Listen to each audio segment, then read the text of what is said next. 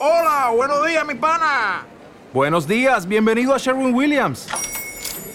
¡Ey! ¿Qué onda, compadre?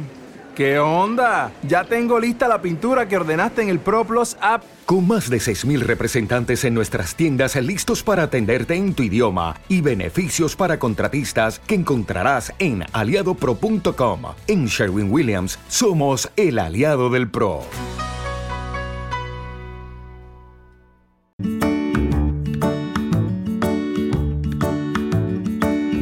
Bienvenida y bienvenido a Perretes, el podcast donde descubrirás cuál es esa raza con la que compartes estilo de vida y carácter. Soy Toñi Martínez, una enamorada de los perretes.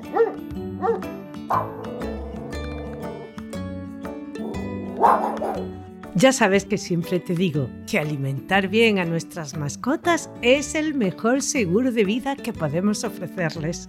Ownat fue pionera en incorporar carne fresca en sus recetas. Todos sus productos están realizados con ingredientes naturales. Además, Ownat Autor, la propuesta más avanzada en alimentación seca para tu perro, está elaborado solo con carnes frescas, sin harinas, ingredientes naturales, una calidad nutricional excepcional y un sabor inigualable. OUNAT es una cooperativa que cuenta con sus propios ganaderos y agricultores locales. OUNAT autor de cordero, cerdo, gallina, pollo o pescado que puedes pedir en tu tienda especializada clínica veterinaria o entrando en ownat.com.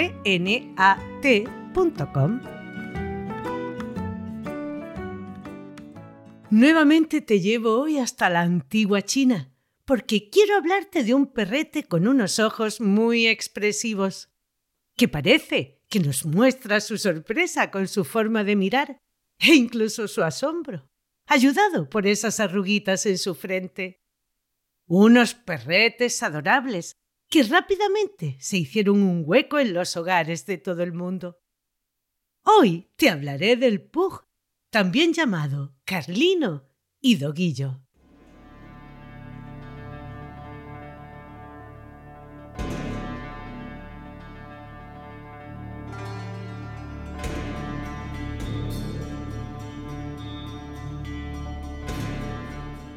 Hay una teoría de la que ya te hablé en el capítulo del Tibetan Spaniel, que dice que el perro APA primitivo fue el que dio origen al Pug, al Tibetan y al Pekinés, y que estos irían evolucionando de modo distinto con el paso lógico de los siglos.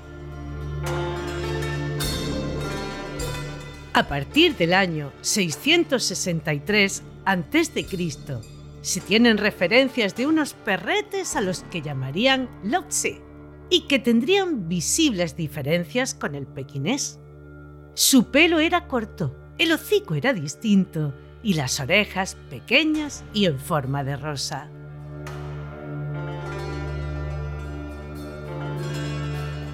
Los lamas tibetanos enviarían como regalo a sus Tibetan Spaniel a China y a Japón y a cambio recibirían perros pequeños con el hocico corto y la cola enroscada. El pug viviría también en los monasterios, donde serían criados junto a los pequineses y tibetan, ya que los monjes creían que alejaban a los malos espíritus, al igual que lo harían junto a la nobleza en el palacio real. La servidumbre se ocuparía de ellos para que no les faltara ni el más mínimo detalle. Se les trataría como algo verdaderamente valioso. Obsequio en bodas de príncipes mandarines y emperadores. E incluso se les llegaría a otorgar títulos de nobleza. Se cuenta que el emperador Ming de la dinastía Tang tendría una pug a la que llamaría Yang. Una tarde, el emperador jugaría su habitual partida de ajedrez con un invitado. Durante el transcurso de esta, no debería ser molestado bajo ningún concepto. Yang estaría dormida en su canasto pero se despertaría y en su carrera tiraría las fichas del tablero. Esto debería haber supuesto un duro castigo tanto para la perrita como para su cuidador por interrumpir la partida. Pero al parecer, el emperador en vez de enfadarse comenzaría a reír. Una muestra más de la consideración de la que gozaban. Se sabe de un perro pequeño y chato llamado Suchuan Pai, que fue enviado por Corea como regalo a Japón alrededor del año 732. Y pudiera ser que de Pai se pasase a llamarles Pug, aunque también hay quienes dicen que se les llamaría así como derivación del latín pugnus, cuya traducción es puño, al asemejar su cabeza o cara con un puño cerrado e incluso que su nombre vendría de Puck por su cara pícara.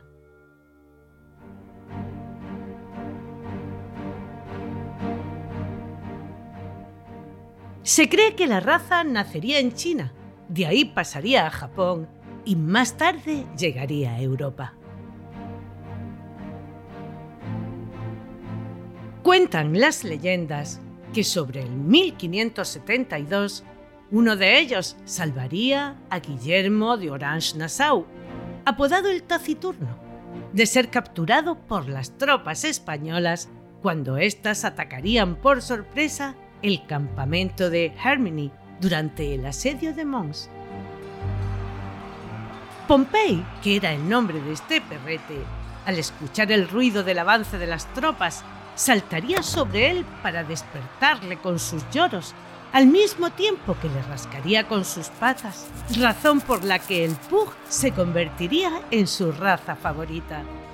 Siempre se haría acompañar por ellos y la popularizaría en la corte holandesa, aunque parece ser que en realidad no sería un pug, sino un spaniel.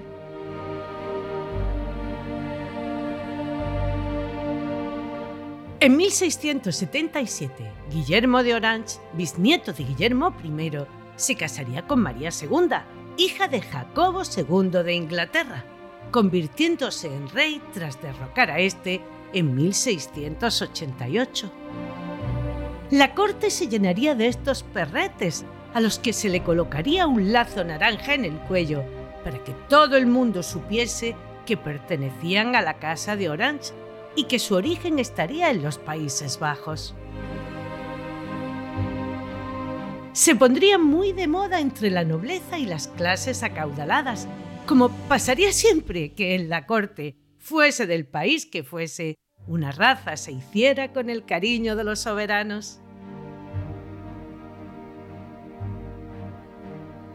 Giuseppe Duprat retrataría en 1725 a Bárbara de Portugal, acompañada de un pug, por lo que podemos entender que en este país ya sería una raza bastante apreciada. Parece ser que los primeros ejemplares que llegarían a Europa lo harían a través de Rusia, se cuenta que Catalina la Grande tendría un considerable número de ejemplares y que varios de ellos le acompañaban cuando acudía a los oficios religiosos.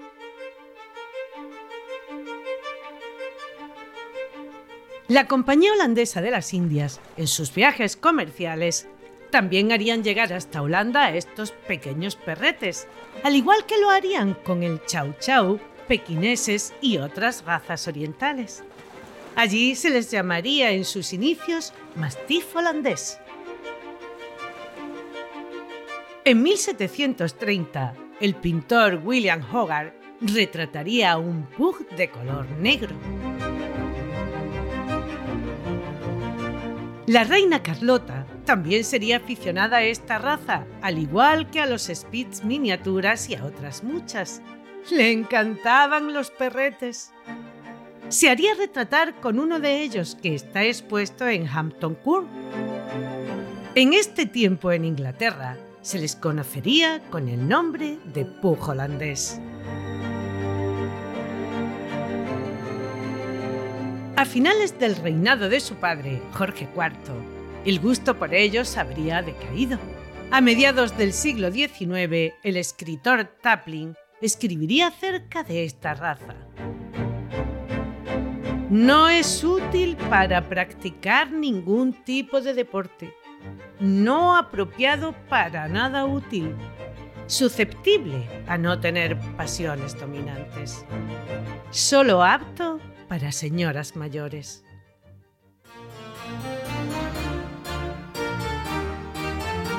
En estos tiempos en Francia se les comenzaría a llamar carlinos por su máscara negra. Sería en la corte de Luis XVI, el último rey de Francia, donde se les comenzaría a ver siendo muy bien acogidos por la alta burguesía. María Antonieta tendría uno del que se cuenta que se mantuvo a su lado hasta el día en que fue llevada a la guillotina. Josefina Beauharnais, emperatriz de Francia, sería una gran amante de los perros y tendría un ejemplar al que llamaría Fortune, del que nunca se separaría. El día de la muerte de este se cuenta que la tristeza la embargaría y que su pena sería inconsolable.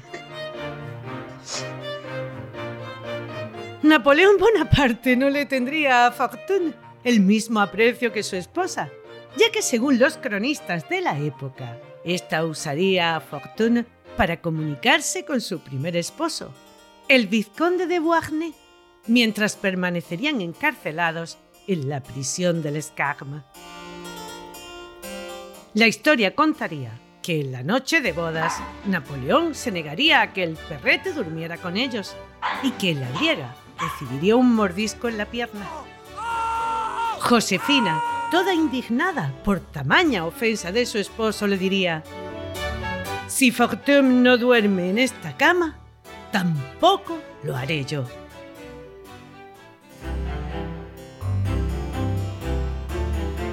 Si visitamos el Palacio Rohan, hoy Museo Arqueológico, Artes Decorativas y Bellas Artes, en una de sus salas nos encontramos con un carlino embalsamado este pertenecería al duque de Enghien y tiene su historia.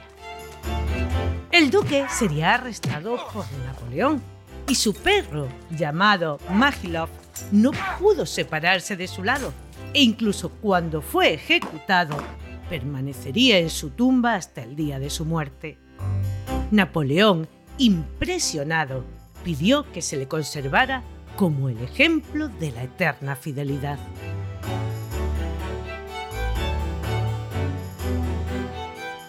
En 1786, nuestro ilustre pintor Francisco de Goya pintaría a la marquesa de Pontejos acompañada de su pug, lo que nos indica que entre las clases altas españolas ya estarían estos perretes a los que se le tendría un aprecio y que serían de buena calidad, aunque es muy probable que a la península ibérica, España y Portugal llegaran en el siglo XV. La reina Victoria de Inglaterra, que como ya te he contado en otros capítulos, disfrutó de una gran variedad de razas, por ser una enamorada de los perretes, también los tendría. Estaba emparentada con todas las casas reales europeas, la rusa incluida, y estos se lo harían llegar como regalos. Entre ellos uno de color negro, con manchas blancas. Junto a sus hijos ejercerían de niñeras eficientes por su buen carácter con los humanitos chiquitos, con los que históricamente se ha entendido muy bien. Eduardo VII, cuando aún era príncipe de Gales, le regalaría un ejemplar llamado Bully a su esposa, que más tarde sería la reina Alejandra, gran aficionada a los perros y que gustaba de frecuentar las exposiciones caninas que por aquel tiempo ya gozarían de popularidad y a la que acudían propietarios de pug. En los primeros años del siglo XIX se podría ver dos tipos de pug en Inglaterra. Una línea tendría el pelaje de color leonado claro. Serían criados por el señor Morrison. y llegarían a ser uno de los pilares sobre los que se apoyaría la raza en el Reino Unido en sus inicios. La otra línea sería la de Lord y Lady Willoughby de Resby, que habría importado ejemplares para mejorar el tipo y de los que se diría en su día que procederían del criadero de la reina Carlota. Estas dos líneas, como pasaría en la mayoría de las ocasiones, acabarían uniéndose. En la década de 1860 aparecería en escena un ejemplar al que llamarían Click, hijo de dos ejemplares color albaricoque leonado, llamados Lamb y Moss, y que sería uno de los ejemplares más famosos de la historia de esta raza. Un fabuloso y apreciado semental que daría algunas hembras excelentes y que ejercería una gran influencia sobre la raza en los Estados Unidos. En 1885, el American Kennel Club les reconocería como raza. En 1896, como si de una variedad inglesa se tratase, se intentaría mostrarlos de color negro, pero no serían admitidos, aunque no por ello les faltaran quien se decantaran por este color. Parece ser que en 1900 se expondrían dos ejemplares en la ciudad de Nueva York, donde habrían pagado por ellos 350 libras esterlinas.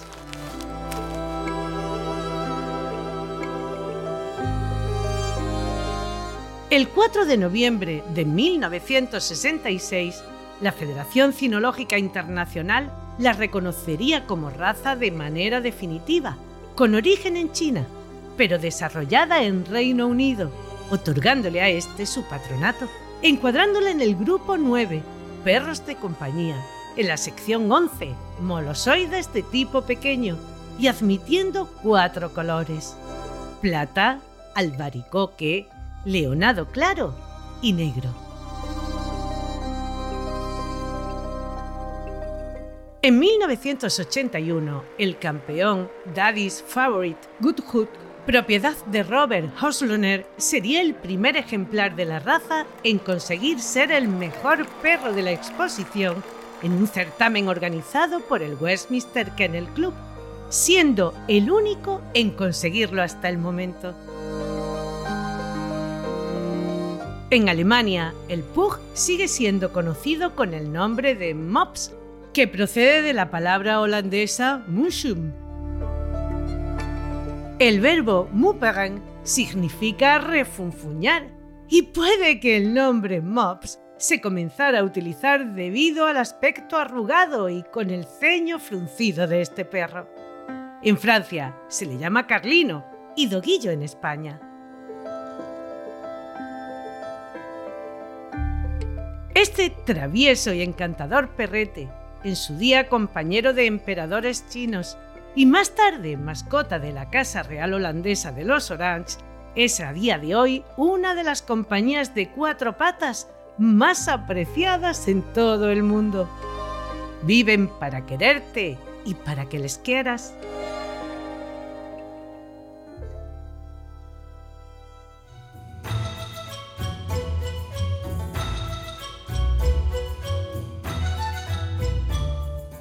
Su cara redonda, sus grandes ojos y su frente arrugada le dan expresiones casi humanas, por lo que tendremos la ocasión de pensar que están sorprendidos, tristes e incluso alegres. Felices estén contigo donde estén, perfectos para vivir en casa y adorables las 24 horas del día. Saben relacionarse a las mil maravillas con los humanitos gracias a su carácter juguetón, pero no le gustará que le traten de manera brusca. Como siempre te digo, deberás enseñar a ambas partes a respetarse y a tratarse con delicadeza. Para las personas mayores son compañeros ideales. También en este caso, su pequeño tamaño les dará la oportunidad de acostumbrarlos a hacer sus necesidades en un arenero para esos momentos en los que salir de paseo no sea posible, pero deberán salir a hacer ejercicio. A tus amistades les recibirá con la misma alegría que si los conociera de toda la vida, aunque su persona favorita será aquella con quien pase esos momentos divertidos que necesita, a la que le profesará un amor incondicional. Tiene un carácter muy vital y derrocha alegría. A pesar de ser pequeño es valiente, intrépido y osado. No suele ser ladrador ni tiene tendencia a romper o escarbar. En casa buscará ese lugar calentito y pegado a ti. Le encantará sentarse contigo en el sillón para que le hagas todas las caricias del mundo. Se adapta tanto a ser un perrete único como a convivir con otros de su especie. No le gusta quedarse mucho tiempo en casa, algunos pueden sufrir síndrome de separación, aunque si de chiquito le vas acostumbrando poco a poco, aprenderá a esperar tu regreso sin causar mayor problema. Mónica Sánchez Marina, nuestra instructora formadora reconocida por la Real Sociedad Canina de España, valoradora del Zoosanitario de Málaga e instructora en la Escuela Canina Kerkus, nos explica cómo hacerlo de una manera sencilla. Acostumbrar a un cachorrito a quedarse solo en casa, tenemos que tener en cuenta que al principio, eh, pues normalmente le hemos dado muchos mimos, hemos estado con ellos mucho tiempo y de pronto los dejamos en casa. En un perro que sea seguro y sociable, pues a lo mejor llora un poco porque no se quiere quedar solo, pero va a llorar un poquito y enseguida se va a callar. En un perro que tenga un problema de ansiedad por separación o bien que sea un poco más tímido sin llegar a un problema grave, el problema va a estar en dejarlo de pronto seis horas solo. Entonces, lo ideal es darle un paseo grande, jugar un poquito con él, cansarlo un poquito y lo dejamos una horita o media horita y volvemos y nos ponemos muy contentos. En una zona donde él no pueda romper nada, no solo porque no pueda rompernos cosas, sino porque él al hacerlo no se haga ningún daño. Muchas veces acabamos en el veterinario pues porque nos da cosa dejarlo en un pasillo donde no pueden tener acceso a cables ni nada, ni un mando, ni una algo que hayamos dejado en la mesa y al final el perro se, hace daño sin querer porque se queda en el estómago y muchas veces tenemos hasta que operarlo. Eh, lo ideal es dejarlo después de un largo paseo, de haber jugado con él un poquito cansado y prolongar el tiempo poco a poco. Eso va a hacer que el cachorro, eh, el dejarlo solo no sea un castigo, sino que sea, pues que me quedo tranquilo en casa y si me han dejado aquí es porque estoy muy cómodo y estoy seguro. Poco a poco vamos alargando el tiempo y eso va a hacer que el perro cuando llegamos esté contento y sacarlo a la calle para que no tenga ningún problema de hacerse nada en casa ni de ansiedad por romper. Luego cuando yo llegue yo te atiendo bien y nos lo vamos a pasar bien y mientras tanto pues estás en casa tranquilito. Enseñarlo progresivo y de una forma natural. Muy inteligente, aunque algo cabezota y tendente a hacerse el sordo cuando algo no le interesa, deberás dedicar tiempo en socializarlo y educarlo para que de adulto sea un perrete equilibrado. Siempre utilizando técnicas de refuerzo positivo en el que premie su buen comportamiento, siendo paciente y comenzando por órdenes básicas. David García Suárez, nuestro experto en conducta canina juez internacional de trabajo deportivo e instructor en la escuela Canina Kerkus, nos habla de ellos.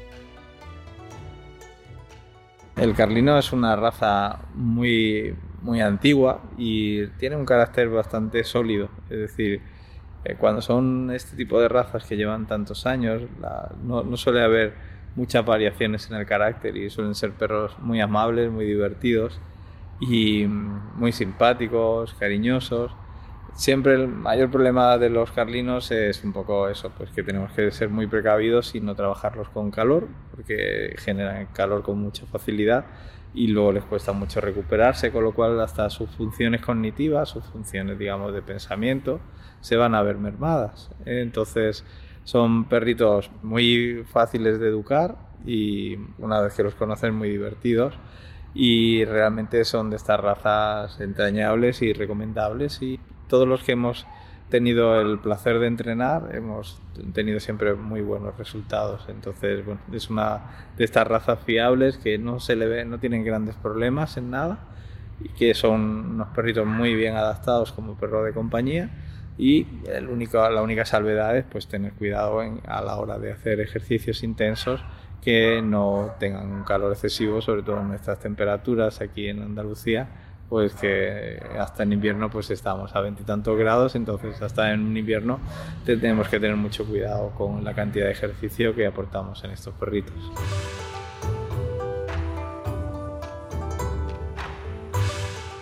Sin duda, sus expresiones casi humanas, como te decía antes, serán lo primero que nos llamará la atención. La Federación Cinológica Internacional dice de ellos que gozan de gran encanto, dignidad e inteligencia, y que son equilibrados, alegres y vivaces. Su aspecto, indudablemente, es el de un perro cuadrado y regordete, multum in parvo, mucha sustancia en pequeño espacio. Esto lo muestra en su estructura compacta, sus proporciones bien construidas y la dureza de sus músculos. Una cabeza relativamente grande y proporcionada con el cuerpo, redonda, que no debe de tener forma de manzana. La trufa negra con fosas nasales bastante grandes y bien abiertas.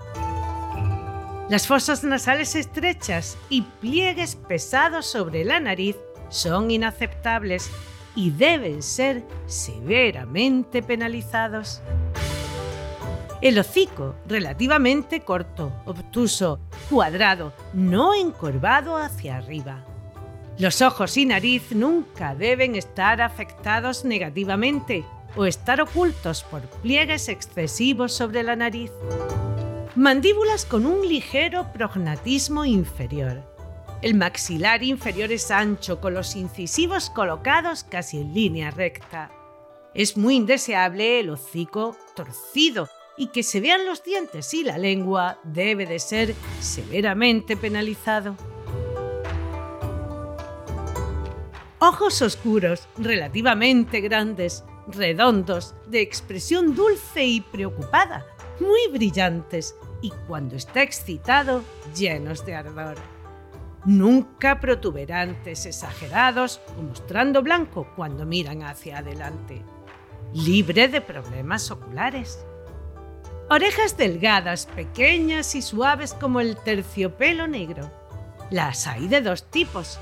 Oreja en rosa, que es una oreja pequeña, colgante que se dobla hacia atrás para mostrar el canal auricular. Y oreja de botón, que son las más apreciadas y que se pliega doblándose hacia adelante. La punta se adhiere al cráneo para cubrir la apertura. El cuello ligeramente arqueado, que se asemeje a una cresta fuerte, grueso, con suficiente longitud para llevar la cabeza con orgullo. Un cuerpo corto y compacto, con una línea superior nivelada un pecho amplio, costillas bien arqueadas hacia atrás. La cola de inserción alta, apretadamente enroscada sobre la cadera. El doble enroscamiento es altamente deseable. Los hombros bien inclinados hacia atrás. Antebrazos muy fuertes, rectos, de largo moderado y bien colocados bajo el cuerpo. Las extremidades traseras muy fuertes, de largo moderado, bien colocados debajo del cuerpo, rectas y paralelas cuando se le mira desde atrás. Los pies no serán ni tan largos como el pie de liebre, ni tan redondos como el pie de gato, con los dedos bien separados. Las uñas deben ser de color negro. Cuando lo vemos en movimiento, apreciamos que esté resuelto y seguro, con un ligero balanceo de los cuartos posteriores. Su pelo es de textura fina, liso, suave, corto y brillante, ni áspero ni lanoso. Podremos verlos en color plata, albaricoque, leonado claro y negro. Cada uno de estos colores debe de estar claramente definido para subrayar el contraste entre el color una línea negra a la que se le llama estría, que se extiende desde el occipucio, la parte posterior de la cabeza, hasta la cola y la máscara. Las marcas tienen que estar bien definidas. El hocico o la máscara, las orejas, los lunares en las mejillas, la marca del pulgar o el rombo de la frente y la estría deben ser lo más negro posible. Actualmente no se crían ni se ven muchos ejemplares negros, que deben de tener un negro azabache sin ningún tipo de otro color. Las deseables arrugas de la cabeza deben ser profundas y marcadas y deben de apreciarse con claridad. Se tiene la impresión de que han bajado su calidad con respecto a los de épocas anteriores. Aunque bien es cierto que sus cuidados son relativamente fáciles, deberemos cepillarles con un guante de goma o látex al menos una vez en semana, siempre ayudándonos con un acondicionador que mantenga bien hidratado su pelo. Aunque mudan, lógicamente, esta es algo menor que en otras razas. Mensualmente podemos realizarle la técnica del trimming, que consiste en el arrancado no integral sino de mantenimiento y también los trabajos de máquina y tijera que se practican especialmente en los perros de pelo duro y cuyo objetivo es mantener sana y saludable su piel. Esta técnica solo debe de hacerla una persona realmente entendida. Si quieres hacerle este tipo de acabado, busca una peluquería especializada y asegúrate que no la confunden con el stripping, que es el arrancado total. Revisa sus pliegues y límpialos para que no se produzcan infecciones. Una gasa húmeda te será muy útil para este menester. Es recomendable darle un baño cada 20 días aproximadamente, pero si se ensucia, no dudes en hacerlo. Eso sí, siempre con un champú de buena calidad y de hidratación intensa. La buena cosmética siempre tiene en cuenta que el pH sea similar al de su piel, que se corresponde con el 7. Tendrás que poner especial cuidado en las arrugas de su piel y asegurarte que quedan bien limpias y bien enjuagadas. Después de aclararlo, ponle un hidratante y déjalo actuar siguiendo las recomendaciones del fabricante. Vuelve a enjuagarlo asegurándote de que no quedan restos por ninguna parte. Empápalo con una toalla y sécalo solo con aire templado. No olvides revisar la limpieza de sus oídos y repasa el largo de las uñas. Si están más largas de lo adecuado, le molestarán al caminar, modificarán su pisada, produciéndole daños posturales, pudiendo engancharse y rompérselas, contribuyendo además a ser un foco de infecciones e incluso llegar a perderlas. Es conveniente que el corte lo realice tu clínica veterinaria o tu peluquería. Hay muchos vasos sanguíneos y podemos provocar sangrados si no estamos seguros de lo que estamos haciendo. Darle una buena alimentación es fundamental irá en beneficio de la piel, del pelo, de los huesos. Es el mejor seguro de vida que podemos ofrecerle. Busca un pienso bien equilibrado, con productos aptos para el consumo humano, bien balanceado, que contenga todos los nutrientes necesarios como proteínas, vitaminas, condoprotectores y grasas omega 3 y 6, que le ayuden a mantener sana e hidratada tanto la piel como el pelo. Es bastante glotón y capaz de comer mientras quede comida en su plato, así que adapta siempre la ración a su nivel de actividad. Tienden a coger peso de más, evita picoteos y chucherías, aunque te ponga esos ojitos a los que casi te será imposible resistirte.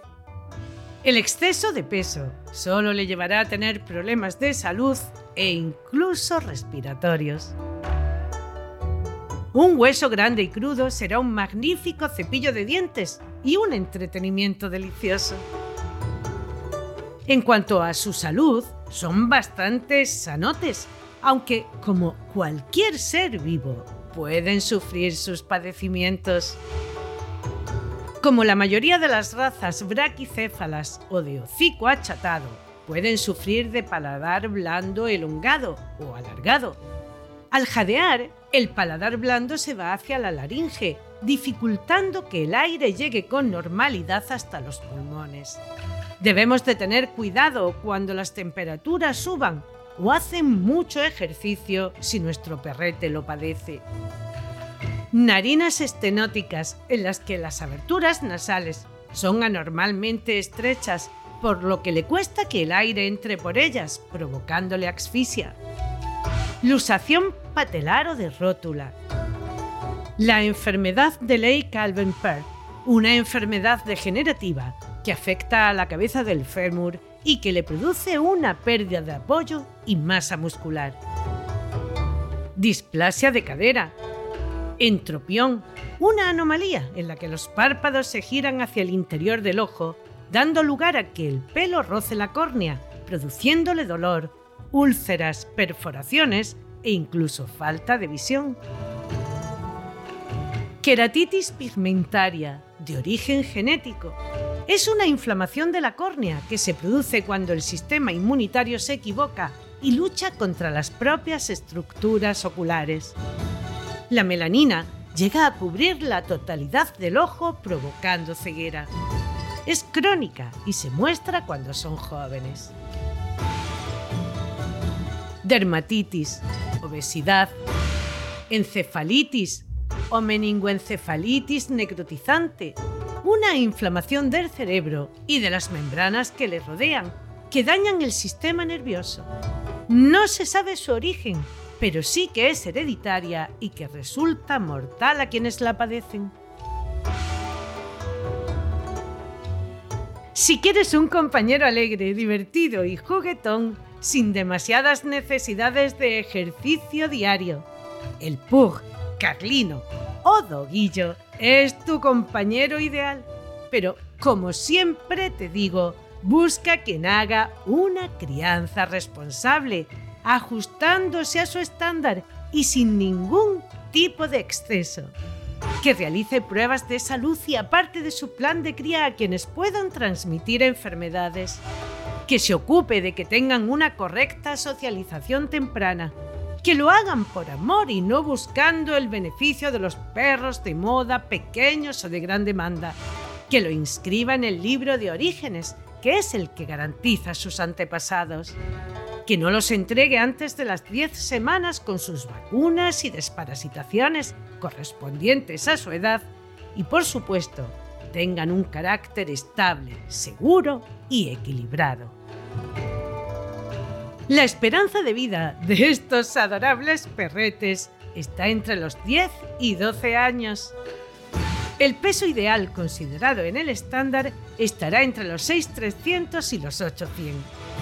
Debe tener fuerte musculatura, pero la sustancia no debe de ser confundida con el sobrepeso. Rafael Fernández de Zafra, nuestro contador de historias entrañables y desconocidas, juez de la Real Sociedad Canina de España y perrero hasta la médula, nos cuenta alguna de ellas.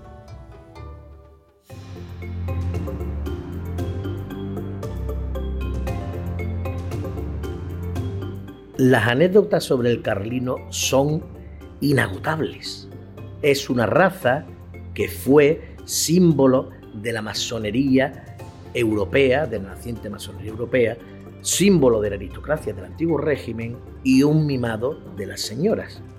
Ya Toño contó anteriormente muchas anécdotas. La mejor de todas para mí, sin duda alguna, fue la de Fortún, el perrito de Josefina.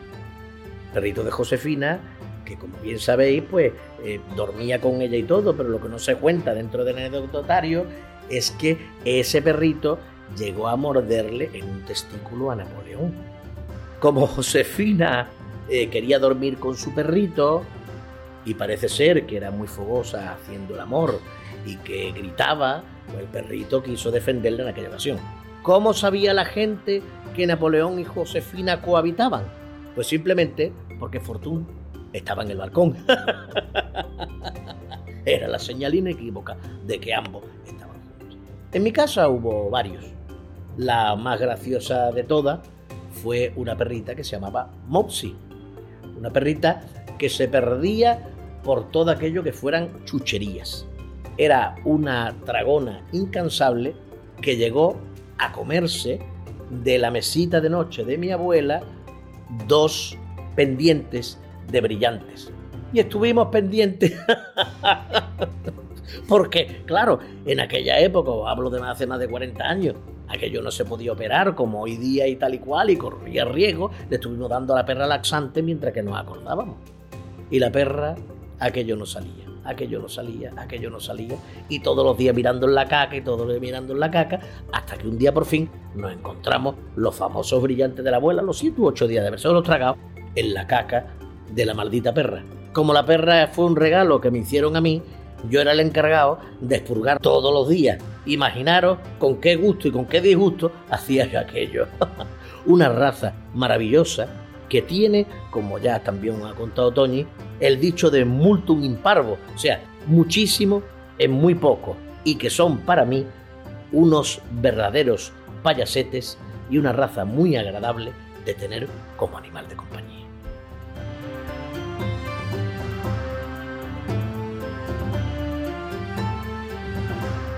Espero que te haya resultado interesante todo lo que te he contado, que hayas descubierto a esta raza o si ya la conocías, hayas podido descubrir alguna cosilla más.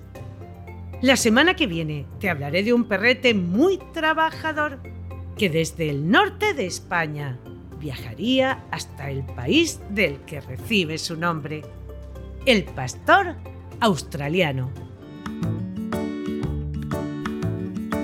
Has escuchado Perretes, un podcast de Toñi Martínez con la colaboración de Mónica Sánchez Marina.